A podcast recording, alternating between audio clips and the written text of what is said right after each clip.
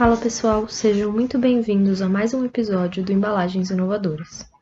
Esse podcast é um informativo científico e fala sobre o uso de novas tecnologias na produção e no desenvolvimento de embalagens para alimentos.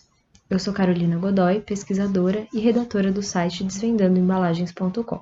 No capítulo de hoje, falaremos sobre a criação de filmes plásticos biodegradáveis a partir do amido de mandioca. Centenas de milhões de toneladas de plástico à base de petróleo são produzidas anualmente em todo o mundo, enquanto isso, a preocupação com o impacto ambiental aumenta a cada dia. É por isso que diferentes fontes renováveis estão sendo estudadas para produzir novos tipos de embalagem. O amido é uma matriz biopolimérica promissora para o desenvolvimento de embalagens biodegradáveis. É um dos polissacarídeos mais importantes e abundantes na natureza além de ser obtido de fontes renováveis, apresentando custo relativamente baixo e ampla possibilidade de aplicação. Diferentes técnicas de modificação de amido estão disponíveis para melhorar a processabilidade, as propriedades mecânicas e de barreira dos filmes plásticos. Entre as diferentes possibilidades de modificação do amido, o processamento de ozônio vem ganhando atenção, devido à demanda por métodos que atendam às normas de segurança e saúde para os consumidores e meio ambiente. O ozônio é um poderoso agente oxidante capaz de reagir com o amido e alterar o seu tamanho e distribuição molecular. Assim, é possível obter diferentes propriedades que resultam em novos materiais. No Brasil, a mandioca é uma matriz rica em amido e é amplamente produzida e consumida em todo o território nacional, e por isso é uma escolha estratégica e inteligente para o desenvolvimento de novos produtos. Com essa nova demanda, é possível desenvolver técnicas de plantação ambientalmente corretas, aumentar a produtividade e ainda contribuir para o aumento da renda de milhares de famílias. Para o desenvolvimento do filme bioplástico, estudiosos usaram usaram o gás ozônio, glicerol e água para a promoção da gelatinização do amido, que após seco se comporta de forma similar ao plástico. Essa tecnologia verde leva à melhoria das propriedades do amido na forma nativa, tornando-o mais transparente e mais resistente, além de ser biodegradável. No próximo capítulo, eu e outros membros da redação iremos discutir como este novo material pode ajudar no empacotamento de carnes, além de sugerir melhorias nesse produto já lançado. Imagina se você pudesse comprar um pedaço de carne embalado em bioplástico, feito com mandioca e ainda com um indicador de qualidade. Não seria bacana ter uma etiqueta que muda de cor quando reage com a amônia produzida pela degradação degradação da carne. E mais, essa etiqueta ainda faz com que o código de barras fique ilegível ao sistema de escaneamento, impossibilitando a venda. Se quiser saber mais, não perca nosso próximo capítulo. Até a próxima!